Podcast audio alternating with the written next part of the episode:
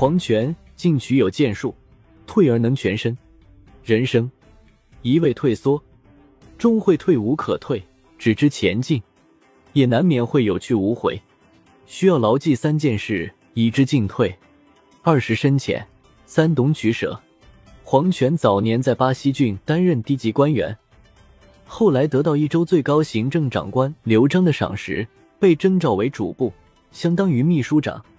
黄泉很有远见，当得知刘璋准备引刘备入川，用来抵御汉中的张鲁时，他就曾极力反对。他对刘璋说：“刘备和他的属下骁勇善战，引他入川，如果将他当下属。”则无法满足其心愿。如果将他当宾客，则一国无二主；如果宾客稳如泰山，则主人微若累卵。将刘备引来，很危险啊！刘璋不仅没有听黄权的忠告，反而将他外派到广汉当县令。刘备入川后，果然如黄权所料，反客为主，夺取益州。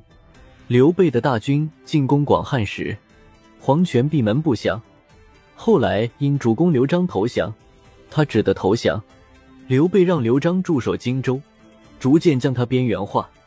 对于黄权，刘备非常欣赏他的才能和志节，封他为偏将军。建安二十年二一五，曹操南征张鲁，黄权对刘备说：“汉中好比蜀地的大腿和手臂，如果汉中被曹操占领，我们就危险了。”刘备认为黄权很有远见。便任命他为中护军。之后，刘备攻破八郡首领杜霍调胡不足，又发动汉中之战，在定军山斩杀曹操的大将夏侯渊，进而占领汉中。这一切都是黄权在背后做操盘手。张武元年二二一，刘备称帝，准备讨伐东吴。黄权认为这个行动从战略上来说过于轻率。蜀汉军队在上游，顺流而下，易进而不易退。他请求率领前锋做试探性进攻，让刘备坐镇后方，待机而动。刘备未采纳他的建议，而是任命他为镇北将军，率领江北军队监视曹魏动向，避免自己进攻东吴时被曹魏捅屁股。事实再次证明了黄权敏锐的洞察力。刘备的大军在夷陵遭到陆逊的火攻，精锐尽丧，败退到白帝城。与此同时，黄权返回蜀地的道路也被吴军阻断。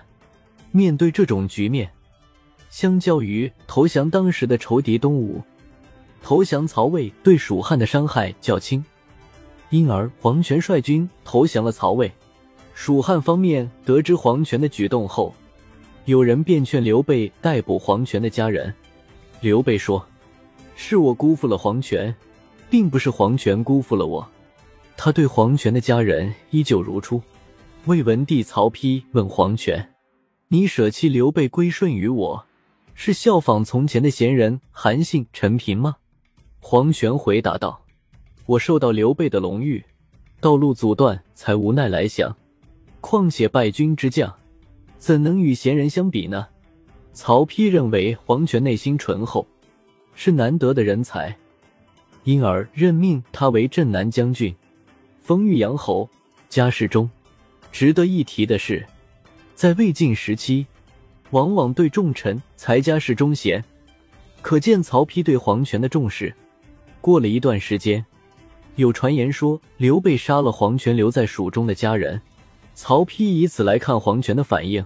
黄权说：“我与刘备、诸葛亮坦诚相待，早已表明志节。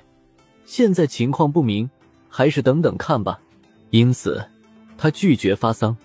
后来传来确切消息，黄权的判断是准确的。